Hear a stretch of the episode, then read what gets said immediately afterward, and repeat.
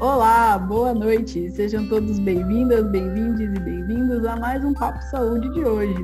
E essa semana em edição especial Semana Move. E para essa semana teremos o tempo em nós, pensando em nossas vidas, em ciclos dentro do tempo Cronos, tempo dos segundos, minutos e horas, como temos aproveitado essas oportunidades? Como temos cuidado da nossa saúde física e mental?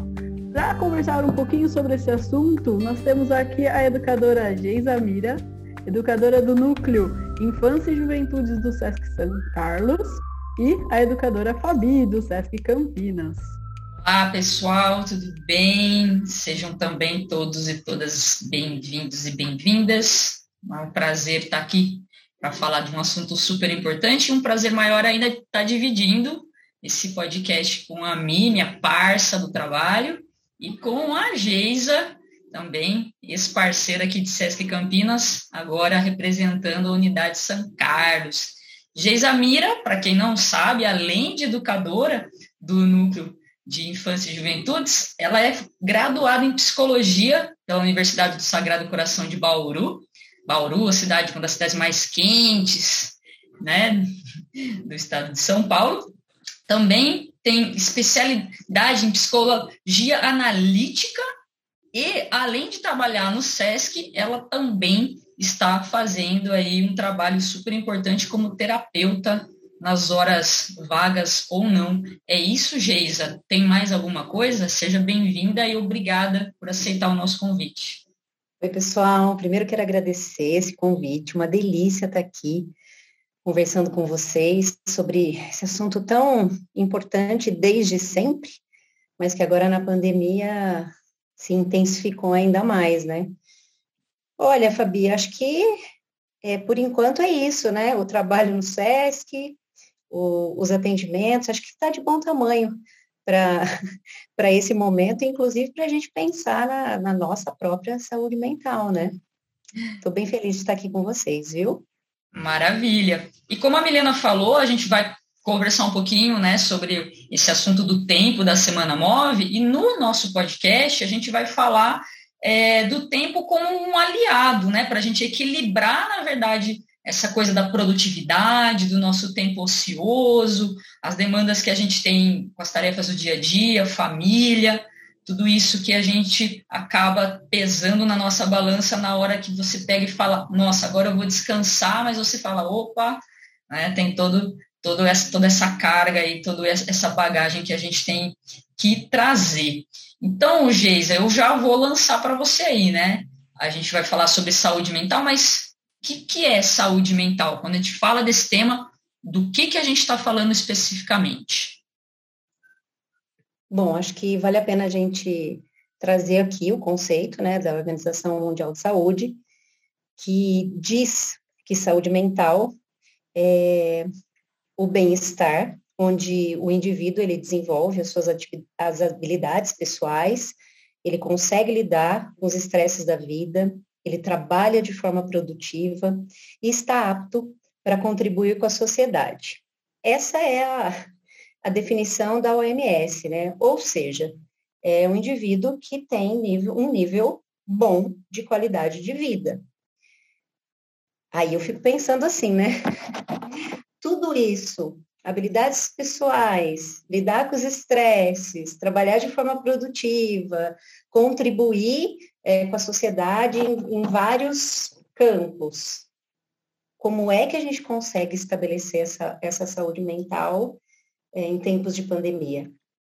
Se já era difícil antes, como é que a gente faz isso agora? Até porque, como você mesmo disse, né, Fabi, a questão do tempo. E o tempo, ele meio que tomou um, acho que um outro significado, uma outra proporção para nós, é, para boa parte das pessoas, quando esse tempo de trabalho, vamos pensar nisso, ele vem para a nossa casa, não é? Então, acho que só para a gente começar é isso, né?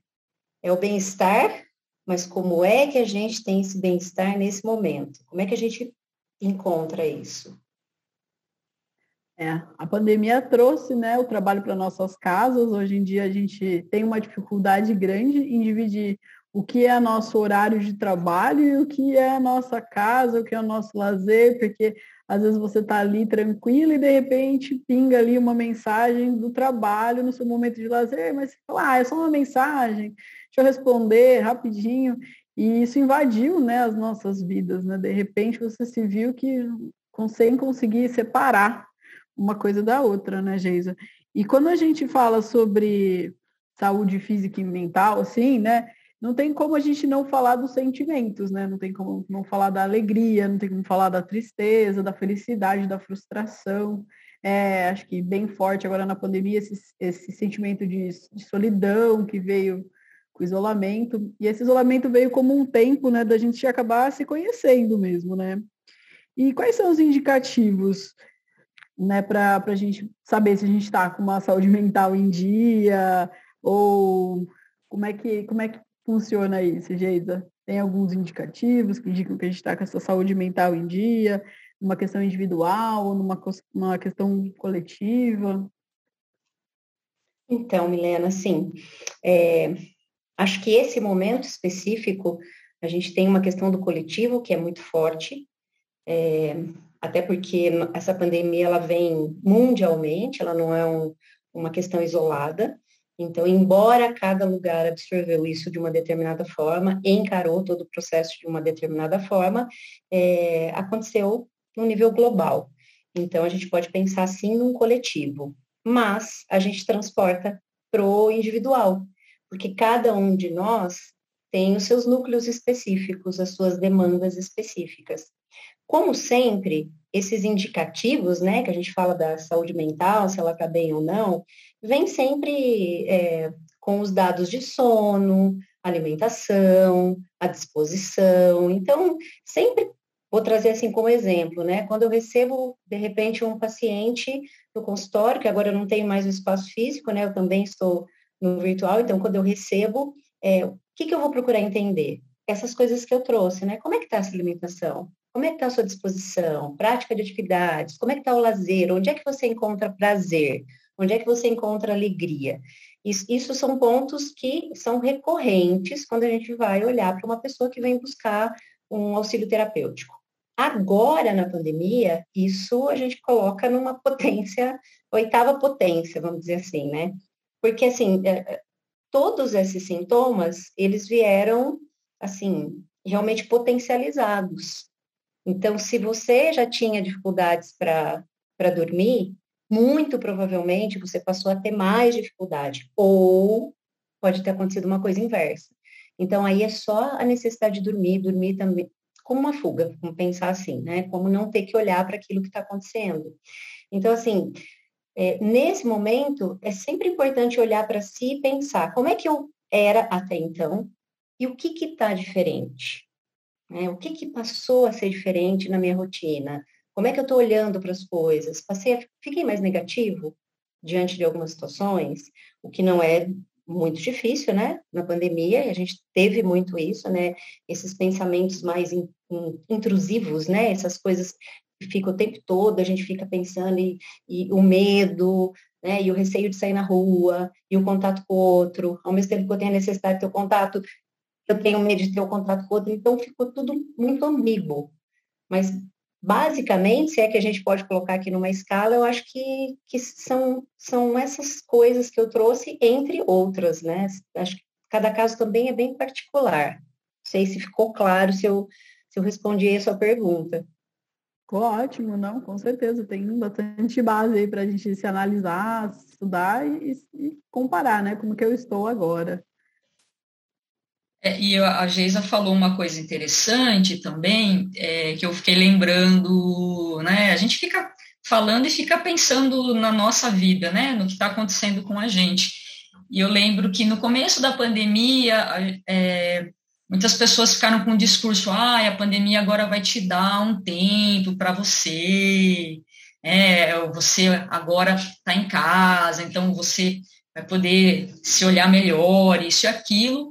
Mas, contudo, entretanto, eu hoje, olhando esse período da pandemia, eu acho que ela trouxe mais à tona a, assim, a, a verdade latente da nossa forma de vida. que é a forma de vida do é preciso acelerar sempre, é impossível parar, porque, uh, né, inclusive ouvimos isso em alguns discursos, né? Ah, a gente está na pandemia, mas não podemos, nós não podemos parar, a economia não pode parar, estamos em casa, mas temos que continuar produzindo. Então, é, essa forma de vida, muito em cima, é, muito não, acho que totalmente trazida pelo capitalismo, que é da produtividade ser muito grande, ela ficou escancarada na pandemia e através de uma coisinha que a gente tem que saber usar, que são as mídias, né? As mídias sociais. E aí, através da mídia, você começou a se expor, seja nas reuniões online, seja nos seus perfis sociais, né? Instagram, Facebook. Você começou a ver uma enxurrada de coisas que, na verdade, mais parecia, às vezes, um concurso de produtividade. Quem estava fazendo mais é, cursos, quem estava fazendo, aprendendo a fazer mais bolo, quem estava treinando mais, né? Postando lá, ah, treino em casa, tá pago, quantas lives você estava assistindo. E, e, a mídia, ela vai fazendo com você olhar aquilo e falar, nossa, será que eu tô também desse jeito? Será que eu tô atrás, estou na frente? E aí a gente traz aquele, aquela coisa, né? A comparação com a vida do outro. Então, a pandemia trouxe esse modo acelerado e, ao mesmo tempo, as mídias trouxe, trouxeram essa compara comparação com a vida do outro. E aí eu fico pensando, né? É, essa enxurrada de gente agora passando receita de como viver melhor lá no Instagram, né? Ah, respire, pare para respirar cinco minutos. A pandemia, ela veio é, para você ter autoconhecimento, receitas gigantescas do que fazer, do que não fazer no seu tempo livre. A tal positividade tóxica, é isso, Geisa? Esse, esse termo cabe aí para a gente pensar na saúde mental e o que, tá, o que a gente consegue ver nas redes, quando a gente abre no, nossas redes sociais? Faz total sentido a positividade tóxica, porque é, exatamente o que você disse, né, Fabi? Assim, é uma enxurrada é, de, de informações e de, de postagens, vídeos, enfim, uma infinidade de nomes que nem eu sei dizer direito aqui, né? É, da vida das pessoas nesse período, mas que, como a gente também sabe, é, não necessariamente corresponde àquilo que de fato aquela pessoa está vivendo, né? Nós sabemos bem que é, as redes sociais elas podem servir muito bem como um palco, é um palco para mostrar aquilo que você está ou que você gostaria de viver. Então, muitas vezes, parte daquilo que eu estou expondo é mais um desejo daquilo que eu gostaria de mostrar, que eu gostaria de estar fazendo. Só que o que acontece, né? Imagina só, eu estou em casa, é, sozinha, numa pandemia, e aí eu fico lá, olhando as redes sociais e fico vendo, né? Você postando que você fez um curso de yoga e que aí depois você fez um curso de meditação. Aí eu olho a Milena, que colocou lá no, no, no story dela que ela leu 10 livros. E aí eu fico pensando assim, gente, mas eu não consegui sair do primeiro capítulo do livro que eu estava lendo. Nossa, mas eu não consegui nem terminar aquele outro curso que eu comecei a fazer antes da pandemia. Isso não me serve de estímulo. Isso faz com que, de repente, eu pare e olhe e fale assim: nossa, eu não estou conseguindo fazer nada. Eu não estou conseguindo ser produtiva. Então, por isso que a gente fala que é positividade tóxica. Porque, assim, é algo aparentemente positivo, o que eu vi nas redes sociais de vocês. E, pessoal, dica-se de passagem, eu nem sei se as meninas fizeram alguma coisa parecida como essas que eu estou falando. Isso não é um dado real das redes sociais delas, tá? É só um exemplo.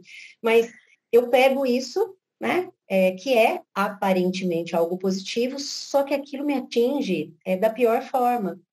Porque aí é, é no momento que eu paro e penso, putz, eu não estou fazendo nada. Então, eu me menosprezo, eu me diminuo, eu começo a me cobrar, só que ao mesmo tempo talvez eu não tenha forças para buscar fazer outras coisas. Então, realmente tem muita gente, isso já existia antes da pandemia, mas com a pandemia, isso ficou muito mais forte. Até porque como você disse também antes, né? É, essa é a forma que a gente tem de se mostrar para o mundo nesse momento. E aí, como é que a gente faz, né? Como é que a gente se mostra? Hoje mesmo, numa, numa outra atividade aqui, eu falava um pouco sobre isso, né? É, o que é que você, de fato, é, tem em mente quando você publica algo na sua rede? O que é que você quer, quer manifestar ali? E tendo claro que sim, você tem o, o seu direito né, de, de manifestar é, aquilo que você pensa, mas isso é muito diferente quando você ultrapassa os limites do outro, né? Então, enfim, eu acho que é um, que é um pouco disso, e essa, a positividade, positividade tóxica é uma das coisas que os pacientes relatam muito também em consultório, não com esse nome, né? Mas uhum. eles dizem muito sobre isso, né? Não, mas aí eu vi, né? O Instagram, a, pessoa emagreceu não sei quantos quilos, ah, é, a pessoa conseguiu ler tal coisa. E eu vou falar, gente, olha, estou formada há muito tempo, é, não tem receita. Não tem receita antes da pandemia, não tem receita na pandemia, até porque, meninas, vocês me permitem, né, assim, é, o, o, o legado, vamos dizer, da saúde mental na pandemia, a gente vai verificar mesmo daqui, daqui a alguns anos, vamos, vamos dizer assim, né? Existem já muitas pesquisas é, falando a respeito da, da, saúde mental de crianças, adolescentes, homens, mulheres, trabalhadores, enfim, mas hoje a gente já sabe, por exemplo, que as mulheres são muito mais afetadas que os homens. A pandemia trouxe isso, né, por questões sociais, que já, pelas condições sociais, né, que eram coisas já postas antes, pela questão da mulher ser multitarefas, então, é, já, já tem dados de pesquisa que, que dizem isso. Profissionais da saúde, o aumento do sofrimento psíquico dos profissionais da saúde foi, assim, uma taxa de 70 e pouco por cento, mais ou menos, aqui, se não me fale, me fale a memória, tá? Então, assim, mesmo em crianças. Então, assim, isso são coisas para a gente pensar, porque a gente vai lidar com a pandemia até quando ela estiver só lá no livro de história, ouvindo você falar, Geisa, nossa, me veio muito à, à mente agora, é, até é o título de um livro que chama de é, Direito à Preguiça. Essa enxurrada de coisas que a gente começa a ver e todo mundo produzindo é, enlouquecidamente é, faz com que a gente é, tenha uma, um preconceito, uma demonização da palavra preguiça, né? Inclusive, preguiça é, é um pecado capital, né? Se você for aí é, pensar em religião, né? Mas assim, é, essa impressão de que todo mundo está fazendo e se eu não tô, me traz uma culpa, me traz um medo tão grande que eu tenho é, eu tenho problemas, eu tenho dificuldade de me dar o direito a ter a preguiça. A preguiça no sentido de não fazer nada. Se ah, hoje eu não estou bem, né, não vou fazer. É, se eu vejo lá que está todo mundo, nossa, conseguindo treinar, conseguindo fazer atividade física mesmo com as academias fechadas, né, o SESC fechado, e eu não, nossa, isso me traz uma, uma culpa. Aí eu me olho no espelho, eu tô acima do peso, ou não tô mais, né, é, tão bem treinado, condicionamento, isso traz um mecanismo de culpa muito grande é, para a gente ao ficar se comparando, entendeu? Então, eu acho que é, é muito complicado, né, Mi, para a gente que é da, da área aí, essa, essa questão, né? Com certeza, acho que quando você fala mãe, vem a palavra culpa junto, né? Como a Geisa já levantou, né? Do quanto as mulheres estão afetadas e quanto gerou uma sobrecarga de trabalho, né? Porque teoricamente, quem cuida da casa é a mulher, né? Em muitos lares, né? Em muitos lares a mulher ficou com essa tripla função, né? Fazer o trabalho lá, que ela é contratada e paga para aquilo, fazer o trabalho da casa e cuidar do, das crianças, né? E que tempo que ela cuidou dela, né, durante a pandemia. Então, muitas mulheres foram submetidas a uma rotina e uma jornada tripla de trabalho, né? seguida de muita estresse e cobrança de todos os lados, né? Cobrança do trabalho para entregar, cobrança dos filhos pela presença, cobrança, né, em caso de estar tá tudo arrumado, tá tudo certo, né? Então, com certeza, muito difícil. E aí você entra lá no Instagram, aí tem uns gurus, né? Não vou falar outra palavra, uns outros gurus falando, não, mas isso é culpa sua. É culpa você que não sabe viver o seu tempo. Porque se você me seguir, aí eu vou te dar a receita da felicidade. E a gente sabe que isso não existe, né? Como uma, a Geisa trouxe, não existe uma receita. Se fosse assim tão fácil, todo mundo teria chegado lá, estava todo mundo muito bem, né? Se fosse tão simples, né? Então, acredito que nós aqui do SESC, a gente já trouxe em alguns podcasts, né? Quem eu sigo, que conteúdo que eu estou consumindo, o que, que eu estou... Isso é muito importante, né? Eu, eu avaliar aquilo que eu vejo na internet, o quanto aquilo está sendo positivo para mim, está agregando alguma coisa ou não, né? Tá pelo contrário, só me diminuindo. Então, para que seguir essas pessoas, né? Então, a gente tem que sim se policiar para ver também. Porque se esses gurus hoje estão aí, essas pessoas que prometem as coisas, é porque as pessoas estão lá para segui-los, né? Se as pessoas não estivessem lá para segui-los, eles já teriam aí diluído. E aí eles falam, né, é, você não pode sentir raiva, você não pode sentir frustração, é, você, se você, ah, hoje eu tive um dia ruim, como a Fabi trouxe, não, não, não existe, essas pessoas não têm dias ruins, eles estão sempre lá na beira da piscina, fazendo yoga, para começar o dia, e o dia deles vai ser perfeito, e aí muitas pessoas se iludem, né, dentro disso e acabam escondendo esses sentimentos, esses sentimentos eles acabam não vivenciando, e aí guarda a frustração dentro de si, guarda a raiva, guarda a solidão, e aí uma hora isso vai aparecer e uma hora isso vai explodir, né, gente?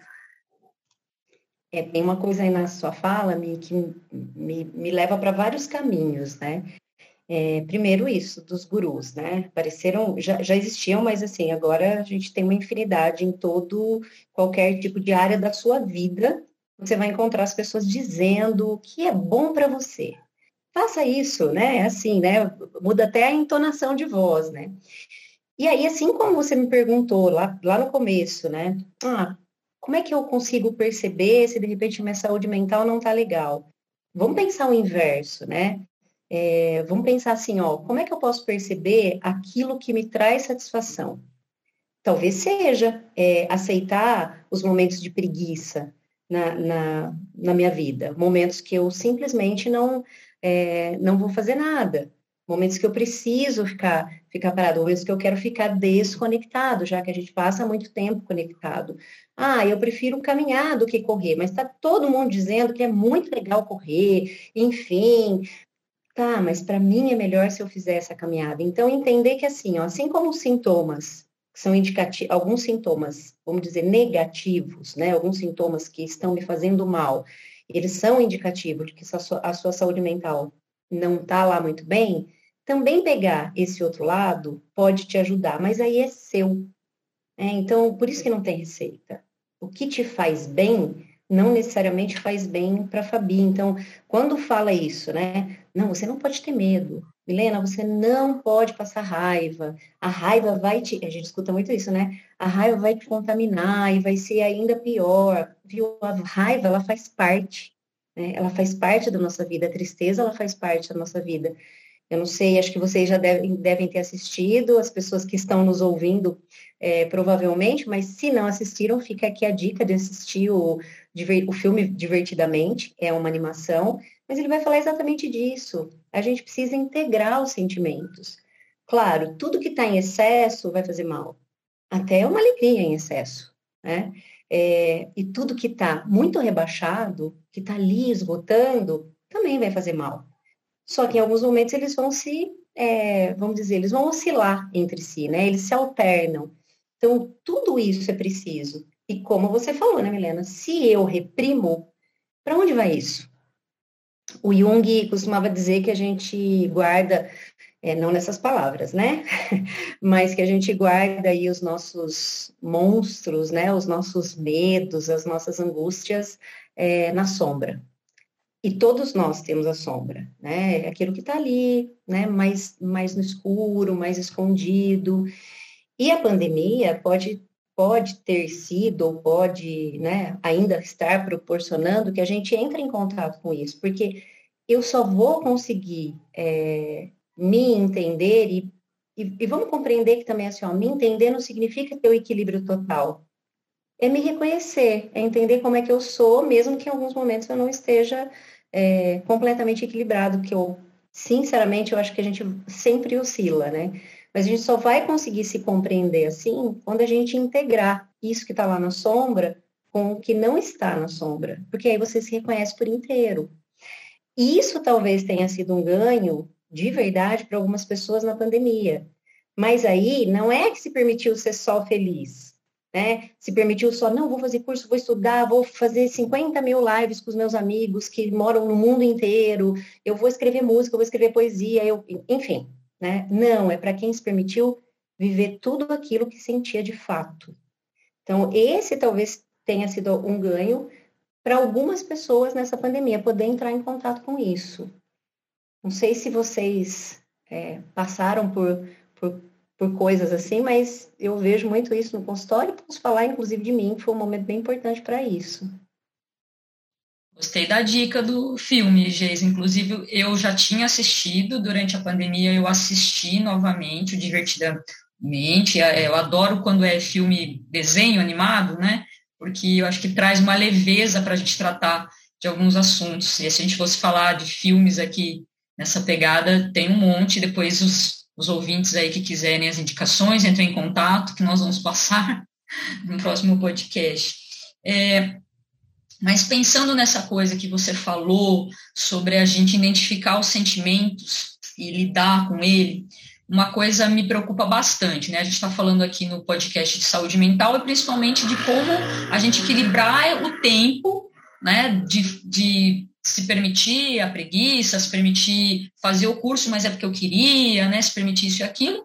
Mas eu vou, eu vou retomar um pouco quando a Milena perguntou para você, né? Se os indicativos eles eram coletivos, eles eram individuais, eu fico preocupada porque nós vivemos é, uma estrutura social e cultural que nos cobra a produtividade muito grande, né? Então, a gente está sempre, parece que, correndo atrás, né? Igual o cachorro correndo atrás do rabo. A gente está correndo atrás de ter uma, uma melhor é, qualidade de vida, cuidar da nossa saúde mental, mas, ao mesmo tempo, o sistema que é estrutural, ele vem e nos cobra. Aí, quando a gente estava trabalhando é, antes da pandemia, você ia, trabalhava, tinha seu estresse tal, mas você chegava em casa, querendo ou não, era aquele momento de chegar em casa, de tirar a roupa, tomar seu banho, dar uma relaxada, assistir seu divertidamente, seus filmes. Mas de uma hora para outra, o trabalho, né, você mesmo citou aí, ele invadiu a nossa casa. Nós começamos a, a, a, ter vários chefes, né? Mas acho que o pior chefe que a gente teve na, na pandemia foi o celular, né? O WhatsApp, uh, os, né, os vários grupos aqui, porque era ele apitar, você estava trabalhando. E isso fez com que a, a, gente mudasse totalmente o entendimento, talvez, do que, que era é, lugar e hora né, de trabalho e descanso, porque elas se misturaram. E aí, hoje em dia, nós temos até uma síndrome, né? Acho que eu vou pedir para a Geisa falar melhor sobre isso, que é o burnout, que já tinha, né, já, já, havia identificado esse burnout em professor, né, em outras profissões, mas agora com a pandemia começou a se falar muito, muito disso e talvez, né, vou chutar aqui, Geisa me corrija se eu estiver errada, eu acho que essa coisa do home office contribuiu bastante, né? A gente é, não tinha hora, né, para trabalhar. Toda hora é hora de trabalhar. 24 horas por dia, conectado, né, produ produzindo, e vamos lá, a gente tem que fazer, e se eu não fizer, como é que fica? Porque aí eu estou em casa, mas a, a empresa está me pagando, mas eu estou em casa e não vou produzir, e aí eu tenho que produzir mais ainda, porque eu estou vendo que tem gente que produz, e se eu não produzir, vão achar que eu sou frágil, se eu não produzir, vão achar que eu estou mal, se eu não produzir, vão me mandar embora, né? De novo a culpa e o medo aparecendo aí. E né, uma coisa nova para gente, assim, eu, eu tinha ouvido falar do burnout já muito por cima, mas agora toda vez que eu vejo qualquer palestra, qualquer vídeo, qualquer postagem sobre saúde mental, o burnout está lá. O que, que é esse burnout, Geis? Nossa, te ouvindo, Fabi, fiquei pensando, as pessoas que estão nos ouvindo devem estar pensando assim, nossa, mas eu sinto tudo isso. Pode respirar aí, pessoal, 95% das pessoas que trabalham, que passaram a trabalhar em casa nessa pandemia, se sentem, em alguma instância, instância atingidos por isso. Por quê? Porque, assim, é, o home office, para quem, antes da pandemia, trabalhava home office, você tem algumas, é, algumas regrinhas que fazem com que você realmente não misture o seu trabalho com a sua vida pessoal, embora você esteja trabalhando em casa. Só que a gente engoliu o home office. Ele chegou e, puf, quando eu vi, ele estava aqui, né?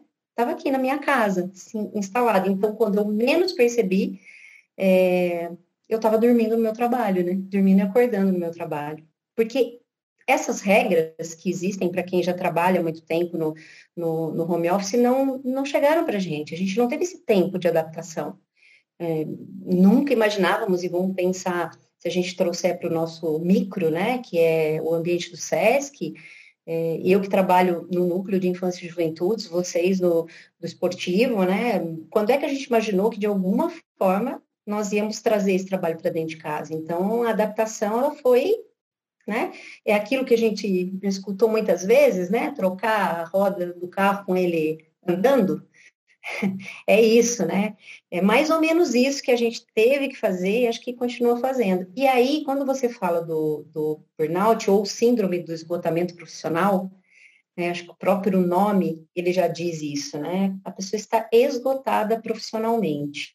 Então, antes, em, em tempos não pandêmicos, vamos dizer assim, ela vinha é, caracterizada por, por um profissional estava sempre exausto, num nível de estresse muito alto, é, existia um esgotamento físico, é, uma questão de dificuldade, a, as situações do trabalho eram sempre muito é, desgastantes e normalmente essas pessoas trabalhavam muito.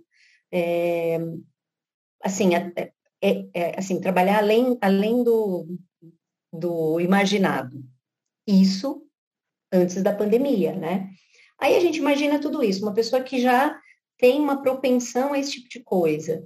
Quando ela vem para esse ambiente de home office, é tudo que você já falou, né, Fabi? A cobrança, né? É o medo, porque assim, é, eu, eu, tenho que, que, entregar, eu tenho que fazer. É, puxa, o meu celular apitou no sábado às 8 horas da noite. Né? Não, mas então, se o meu chefe, coordenador, patrão, sei lá que nome a gente pode dar aqui, né, me acionou nesse horário é porque é muito importante. Gente, talvez seja muito importante, não sei, mas talvez seja só porque o outro também está mais no burnout do que você, que não consegue desligar. Então, assim, com certeza, é, isso, é, o burnout se intensificou. A gente vai observar isso também quando eu falei assim, ó, é, que a, o legado da pandemia a gente vai sentir lá na frente, é, nós vamos sentir isso também. É, se eu não estou enganada, o burnout costuma aparecer em causas trabalhistas, inclusive, é, quando a pessoa chega realmente no ponto que ela tem que buscar uma ajuda psiquiátrica, uma ajuda terapêutica, porque é isso, né? Aí a gente alia, né? Alimentação, sono, atividade física e tudo mais, mas o tratamento para o burnout, ele é medicamentoso, né? Ele é com, com antidepressivos e com, com a terapia, né? Então, existe algumas causas, se eu não me engano, trabalhistas que, que utilizam disso, vai existir muito mais, porque se você tinha uma jornada de trabalho de oito horas, inevitavelmente você, você, olha, eu vou arriscar, mas boa parte das pessoas quase que dobra isso, porque é a necessidade de, de cumprir gera até uma ansiedade, né, Geisa? Você fica lá, ai, tocou o celular, ou chegou uma mensagem, ai meu Deus, tem que olhar. Você fica ansioso para olhar para ver se é alguma coisa do trabalho. E eu concordo que a, a jornada ela dobrou para algumas pessoas, eu vejo que e pessoas que trabalhavam 8 trabalham 12, 14 hoje facilmente e ainda ficam nessa ansiedade de não visualizar, né? Tipo, percebeu que chegou alguma coisa e tem aquela necessidade de visualizar, independente da hora, independente de tudo que já trabalhou, como se fosse o mundo fosse acabar se eu não abrisse aquela mensagem naquele momento, né? Acho que hoje eu percebo que muitos trabalhadores que antes a gente atrelava isso aos médicos, né? O médico geralmente faz esses atendimentos de vida ou morte, né? Mas hoje parece que todos os trabalhadores de todos os setores agora trabalham com casos de vida ou morte, né? Que o tempo todo, se ele não responder aquela mensagem, aquele e-mail, é um caso de vida ou morte. Isso gera uma ansiedade, assim, também muito grande. Né? A gente percebe que as pessoas estão muito, muito mais ansiosas e presas, né? ao trabalho. E trazendo para o nosso mundo também é interessante o quanto a gente pregava né, a distância da tela para as crianças e a gente hoje teve que recorrer a, a, esse veículo para estar, para poder também estar com elas, né? Então, como que essas telas entraram também na nossa vida e hoje a gente falava assim para as crianças, não, diminui o tempo do celular, diminui o tempo do celular, e agora a gente também está tendo que propor uma atividade que a criança fique aí um pouco mais com a gente, e o quanto isso é difícil para as crianças também, né? Assimilar essa, esse mundo virtual, como é difícil manter o foco, como é difícil se manter motivado, né? Eu já escutei relatos de diversas mães, assim, de adolescentes, que as crianças não querem mais estudar, né? perderam a motivação de ir para a escola, de querer parar de estudar mesmo, né? Adolescentes aí na oitava série, primeiro colegial, que querem parar com os estudos, porque não estão conseguindo seguir, né, nesse, nesse esquema. Pois é, né? O que que acontece? É, crianças e adolescentes, imagina, é, parte do desenvolvimento global dessas crianças e adolescentes vem do contato, né, do convívio social. Então, é para além do, do, do aprendizado, da, da, questão cognitiva, né, de, de você estar tá aprendendo, ali é para além disso. Esse convívio social é muito importante. E essas crianças foram emparedadas junto com a gente. Uhum. né? E aí, é, como você falou dos relatos, né, das, das crianças que não querem mais ir para a escola, os adolescentes que estão entediados, não querem mais aprender, é, a gente observou muito, eu trabalho mais diretamente com né, as crianças do, do Curumim, nós observamos muito isso, né? Esse, essa acomodação dentro da, das quatro paredes aí de casa e de dessa, vamos dizer assim, uma perda de energia que antes existia de uma forma muito vigorosa. É, por quê? Porque o espaço delas foi privado. Então, isso também vai ter um reflexo é, nesse desenvolvimento, com toda certeza. E ainda mais na questão das telas, né? Porque é muito tempo, é para estudar, é para fazer o curso. Então, as crianças começaram a fazer aula de balé, aula de karatê, a escolinha de futebol, quer dizer, tudo, tudo foi, tra foi trazido para o mundo virtual. Então, aí ou você tem é, aquelas crianças, adolescentes e, por que não dizer, os adultos, que agora vão querer conviver só assim, porque é mais fácil, eu estou dentro da minha casa e é aqui que eu vou ficar, e enfim, por essa acomodação, por tudo isso, ou as pessoas que vão pegar a versão também. Então, para a gente também voltar a ter esse equilíbrio, vai ser outro processo. Quer dizer, essa pandemia desencadeou um monte de coisa aqui, né, gente? É isso, Milena? Nossa, se desencadeou um monte de um monte de emoções e a dificuldade de lidar com essas emoções, né? Porque eu acho que a gente passou até a oportunidade de se conhecer melhor também. Porque aí você tá só você e você não tem jeito. Vai ter que encarar, não dava para fugir. E, e, em relação a, a se encarar, em relação a essas crianças, essa dificuldade, eu percebo, Geisa, bastante a resistência das pessoas em procurar uma ajuda profissional, né? A gente conversa com essas mães e fala, olha, é, tem muita criança que ainda não voltou para a escola por conta né, que a, a, a, criança não se sente confortável, a família não se sente confortável, tem muito medo, a gente percebe que várias fobias entre as crianças cresceram, aumentaram, né? E não só entre as crianças, mas entre nós também, essa fobia social também existe, né? E, e essa dificuldade, esse preconceito, assim, em, em procurar ajuda, né? Em procurar um terapeuta, em procurar algo que vá te auxiliar. Acho que isso é uma coisa assim que gostaria que você comentasse um pouquinho sobre esse preconceito que as pessoas têm. Por exemplo, eu estou vendo que minha filha está com dificuldade ali social, de ela tô vendo que ela está completamente desmotivada, sem energia para estar tá fazendo uma atividade, né? Eu escutar do meu filho que ele não quer mais estudar, que ele não quer ir para a escola, é uma coisa, na minha opinião, assim, bem grave. mas as pessoas têm muito, acham mais grave e procurar ajuda, né? Mais grave eu, eu levar meu filho a um terapeuta do que ele ter perdido a vontade. Ah, porque isso acontece, né? Ele está no computador, é desinteressante mesmo. Então eu queria que você comentasse um pouquinho sobre esse preconceito que as pessoas têm, assim, muito grande em procurar uma terapia. É, o preconceito ele existe desde sempre, né? Em relação às questões ligadas à, à saúde mental, né?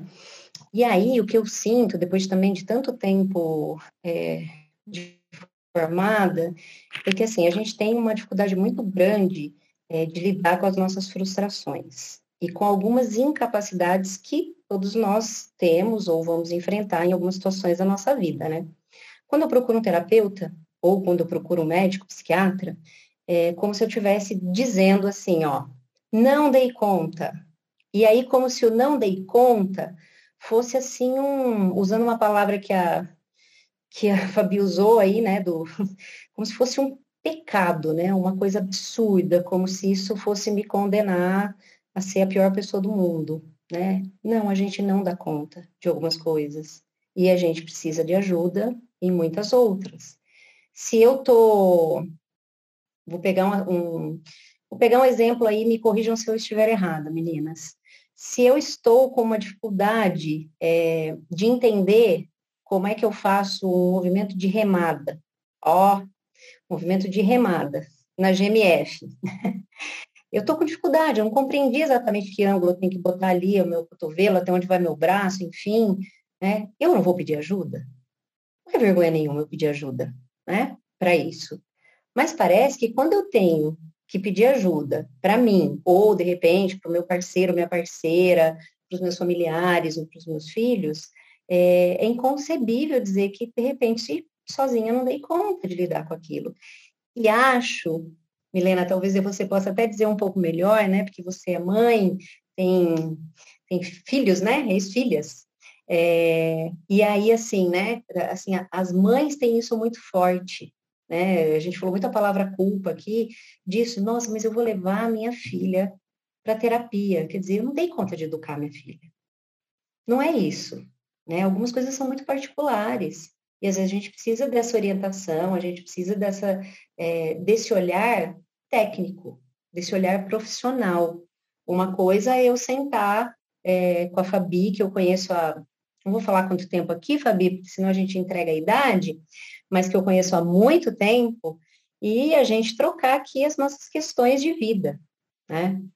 Pode ser que, pode ser não, muito provavelmente a gente vai se ajudar, mas a gente está se ajudando é, numa, num campo mais passional, num campo de mais afetividade. Não que isso não aconteça no, no que a gente chama de setting terapêutico, né? no, no consultório. Isso acontece, existe também uma afetividade colocada ali, mas o que existe mais forte é a questão técnica. Né? É a questão de olhar aquele ser humano, aquele serzinho pequenininho, entender onde está o sofrimento psíquico dele e ajudar as pessoas que estão à volta ou a pessoa que está buscando ajuda. Eu escutei há bem pouco tempo, e aí eu vou passar essa, essa sua pergunta né, do preconceito para a questão do medicamento, que querendo ou não, o medicamento, em muitos casos, ele se faz sim necessário, né?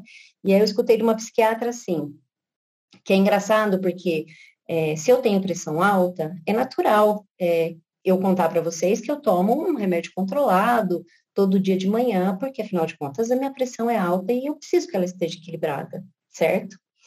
Agora, se eu falar para vocês assim que eu tomo um remédio para depressão todo dia, porque sim, eu tenho algumas questões de saúde mental e que elas precisam ser reguladas, isso é um absurdo, mas eu estou falando da minha mente. Por que, que a minha mente, por que, que o meu funcionamento, aí a gente vai falar mais de uma outra forma, né? Meu funcionamento cerebral, minhas emoções e tudo, todo o meu psíquico, ele não é tão importante quanto a minha saúde cardíaca, né? Então, eu, eu nunca tinha ouvido isso, muitos anos de, de profissão, mas eu nunca tinha ouvido isso de fato. Por quê? Porque entra na questão de que, nossa, eu não dei conta. E aí, gente, para quem estiver ouvindo aqui, é, e se identificou ou não, ou está em dúvida, enfim, volta, escuta de novo, é, olha aí para você, né? Veja como é que você está se sentindo nesse momento, que coisas de repente apareceram nesse, nesse tempo que talvez sejam diferentes, onde que você conseguiu descobrir prazer e alegrias, ou se você não descobriu. E se de fato você sentir que tem alguma coisa que não está no lugar, né, a ajuda profissional é a melhor saída. Porque assim como a gente sempre fala da bola de neve, é, os nossos sintomas crescem. Eles crescem e eles se transformam em outras coisas que muitas vezes eles vão. Vai ser até mais difícil de se cuidar. Então, assim, olha, é, assumir para si que tem algo que não está muito legal, mas que eu posso e eu quero cuidar, é, acho que se tem uma dica que eu pudesse deixar aqui hoje, seria essa. É isso, né? Assumir para mim que tem alguma coisa aqui que não está muito legal, mas que eu posso buscar ajuda, que vai ter alguém que vai poder me ajudar, é, o, é o maior bem que você pode fazer para você, não só hoje, mas acho que sempre, né?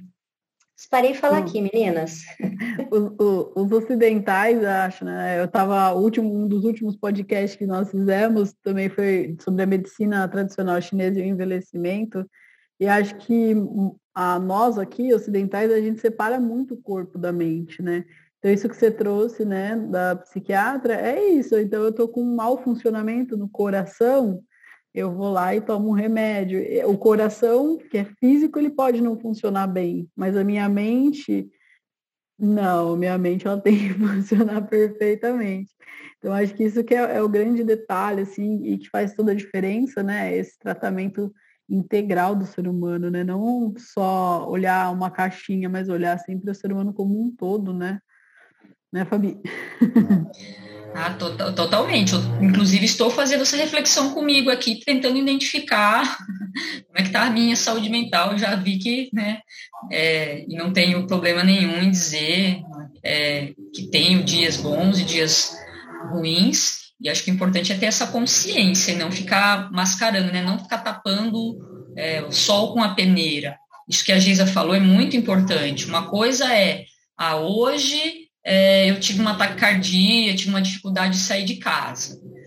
Aí amanhã eu não tenho, tudo bem, né? Mas hoje eu tive, aí eu vou sair no outro dia eu tive de novo. São fatores que você vai identificando para não virar a bola de neve. É, e pensando nisso, Geisa, você falou, né, lá, lá atrás, que o legado da pandemia a gente ainda não está conseguindo ver, né? É, é, ainda está muito cedo para identificar muitas coisas aí que a gente vai conseguir ver mais para frente. Porém, a gente está voltando aí, né? É, não vou dizer voltando ao normal, porque né, acho que é um pouco cedo para dizer isso, mas a vacinação está andando, muitas coisas estão voltando é, presencial, né? A gente já está sendo liberado aí com, com um monte de coisa. Será que agora esse, então, é o momento de eu falar assim, bom, a pandemia inteira fiquei vendo sobre saúde mental, a pandemia inteira fiquei vendo é, receita de bolo, postagem, a pandemia inteira fiquei sendo massacrada com mensagem de gente falando que faça você, você consegue. Será que agora esse é o momento de eu falar assim, opa, não dá para voltar a ser como era antes. Não dá para eu é, voltar naquela pilha de trabalho, não dá para voltar naquela ansiedade de ver mensagem. Será que agora é o momento, então, da gente pegar todas essas informações, seja aqui no podcast, outros lugares que você acessa, livro, filme que você assiste? Será que esse é o momento agora de eu falar alguma coisa precisa mudar e eu mudar? Porque se eu não mudar e eu não fizer, ninguém vai fazer, né? O meu chefe não vai fazer. A Geisa falou, né? Por mais que você tenha amigo que você possa conversar, esse amigo não vai é, dar conta, a menos que ele seja um psicólogo, né? A Geisa, minha amiga, é pode quebrar um galho para mim, mas a menos que né, é, tenha uma formação aí, o seu amigo não substitui ah, uma busca né, especializada no que você precisa, mas principalmente agora é o momento dessa tomada de consciência de que depende da gente é, gerenciar o nosso tempo, depende da gente fazer do tempo aliado ao nosso favor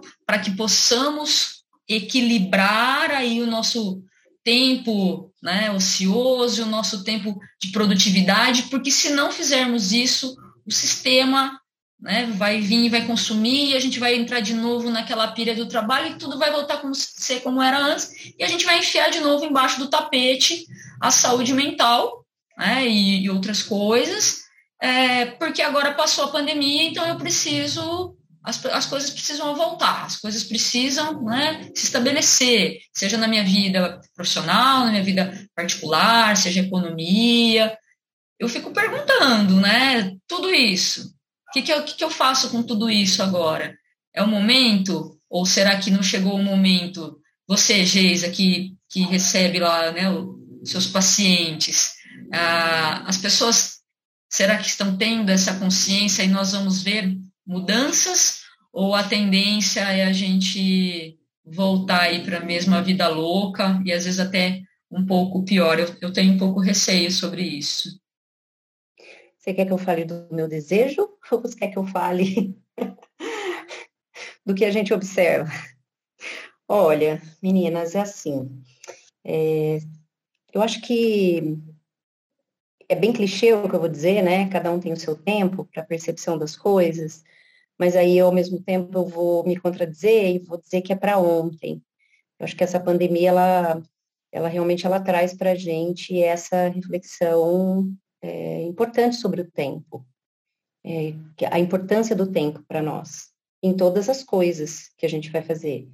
É, é, é, é fato que a gente passa a maior parte da nossa vida dedicando tempo ao trabalho, mas cada um de nós busca outras coisas é, que eu não vou nem dizer compensar, porque é, o trabalho ele faz parte, ele é importante, enfim, dá, dá mais uns dois podcasts ou muito mais, né, falar sobre isso.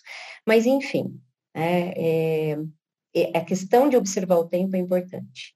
Mas eu, assim como você, eu acho que eu compartilho da, da sua dúvida de que a gente pode ter duas coisas acontecendo. A gente pode ter as pessoas que vão retomar é, entre aspas, assim, a vida que tinham antes, com modificações, com coisas que ela vai considerar mais positivas, vai tirar o pé de algumas, colocar mais em outras. Acho que sim, a gente tem uma boa parcela aí da população que vai readequar a vida, talvez de uma forma mais positiva, mais saudável, né? E, de novo, quando eu estou falando positivo e saudável, dentro daquilo que é para cada um, né? Sem a receitinha de bolo. Mas eu também tenho receio de que a gente tenha uma parcela aí da população que entre num modo de vamos viver a vida como se não houvesse amanhã, porque eu fiquei preso durante muito tempo, então agora eu vou viver tudo que eu preciso viver, é, porque isso é importante para mim, porque eu não sei se vem uma outra pandemia, e aí a gente vai ser engolido de novo. É meio que um processo de compensação. É, é, eu tenho minhas dúvidas também. Acho sim que, que agora pode ser um excelente momento para a gente retomar coisas e entender que lugar de fato elas têm que ficar. Mas não sei se todo mundo está preparado para isso. Embora a gente não precise de mais uma pandemia para poder compreender, tá? Não, não, não, não, não, não. Vamos terminar essa, e se Deus quiser, vai demorar para chegar mais uma, né? Mas olha, Milena, eu vou te falar uma coisa. É, uma coisa assim que é uma reflexão muito particular. É, de fato, eu, eu tendo a acreditar que, que muitas pessoas vão passaram pela pandemia e com certeza agora são pessoas muito melhores dentro de todas as questões que se propôs a olhar e aceitar, né? Que porque não viveu só coisas boas dentro do sofrimento, das perdas, das tristezas, da raiva, da preguiça, do dia inteiro na cama dormindo, do, da comilança de porcaria, de tudo isso. Acho que a pessoa que conseguiu é, viver tudo aquilo que, que de fato ela estava ela, ela sentindo e, e se permitir entrar em contato, ela vai ter muitos ganhos é, futuramente. Agora, quem mascarou isso, como diria uma grande amiga minha, que eu não vou citar o nome, mas ela brinca, né, que teve um pessoal na pandemia que viveu, na Unicornilândia, porque na Unicornilândia não existe pandemia, né? Então essas pessoas vão continuar vivendo lá. Quer dizer, as pessoas que viveram nesse mundo paralelo e que não compreenderam tudo isso vão continuar assim, né? Enfim. Acho que é isso. ah, olha, eu confesso que para mim ter essa oportunidade de ficar perto das meninas foi o melhor aprendizado do mundo. Então, para mim, eu confesso que essa pandemia, né, poder ter ficado aí com as minhas meninas foi, foi trabalhoso. Passamos por todos esses estágios aí, a cubilança de porcaria, o dia da preguiça, mas foi maravilhoso. E acho que a gente pode fazer uns três, quatro podcasts, né, Fabi? Podemos aí, poderíamos arrastar essa conversa para muito mais longe, mas Acho que já conversamos bastante, trouxemos bastante coisa para nós mesmos voltarmos e refletirmos aquilo que conversamos e também né, para as pessoas que estiverem nos ouvindo. Então, eu gostaria de agradecer a presença da Geisa, é sempre um prazer imenso ter você aqui com a gente em Campinas, né? Todo mundo que conhece você aqui sabe o quanto incrível é o seu trabalho. Então, poder ter você aqui no nosso podcast foi incrível e uma honra ter você aqui conosco. E Fabi também, obrigada aí pela parceria. É, eu, eu agradeço, vou, vou deixar a Geisa para encerrar, mas eu também agradeço muito a participação da Geisa, a conversa que nós tivemos aí. É, um dia de cada vez, né? Já, de, já diria os alcoólicos anônimos, um dia de cada vez, uma mudança de cada vez, né, Geisa? Aproveita, deixa seu contato, Geisa, aí para o pessoal, passa telefone, né? Brincadeira, né? Brincadeira não, né? Verdade aí, para quem estiver precisando. E mais do que nunca, Uh, eu acho importante o, esse serviço que o SESC, né, ele, tem, ele tentou, né, de forma muito feliz realizar durante a pandemia, que é passar algumas coisas para os nossos alunos, né, para as nossas alunas, para aquelas pessoas que estavam sempre com a gente ali no dia a dia, para elas entenderem que nós não, mesmo ausentes, né, no sentido de presença, nós quisemos também ajudar de alguma forma, mas que nada disso vai fazer é, sentido se você não fizer mais uma vez por você. Geisa, obrigada, Mi, brigadão também. Geisa, última fala para você passar seu contato, e-mail.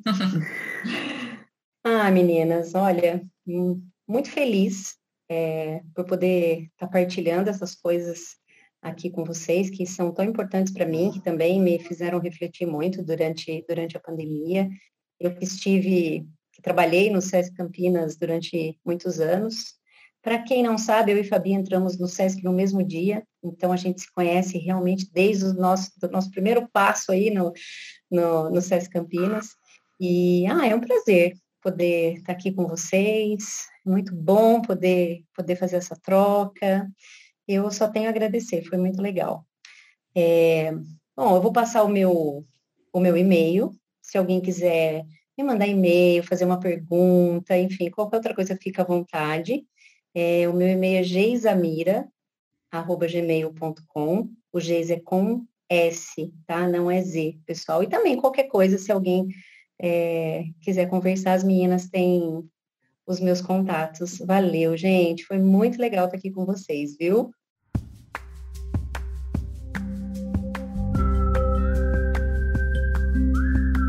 Então, muito obrigada, meninas. Esse foi mais um podcast do Papo Saúde. Essa semana, edição especial da Semana Move. A semana ainda não acabou, então não deixe de acompanhar uma aula intergeracional com o educador Fernando, sexta-feira, às 16h30. No sábado, teremos uma aula especial às 9 com a educadora Iara. E para finalizar a Semana Move no domingo, às 10, a natureza e os ciclos femininos com a educadora Mônica. Então, não deixe de participar das aulas, conteúdo todo virtual e até o nosso próximo podcast. Muito obrigada.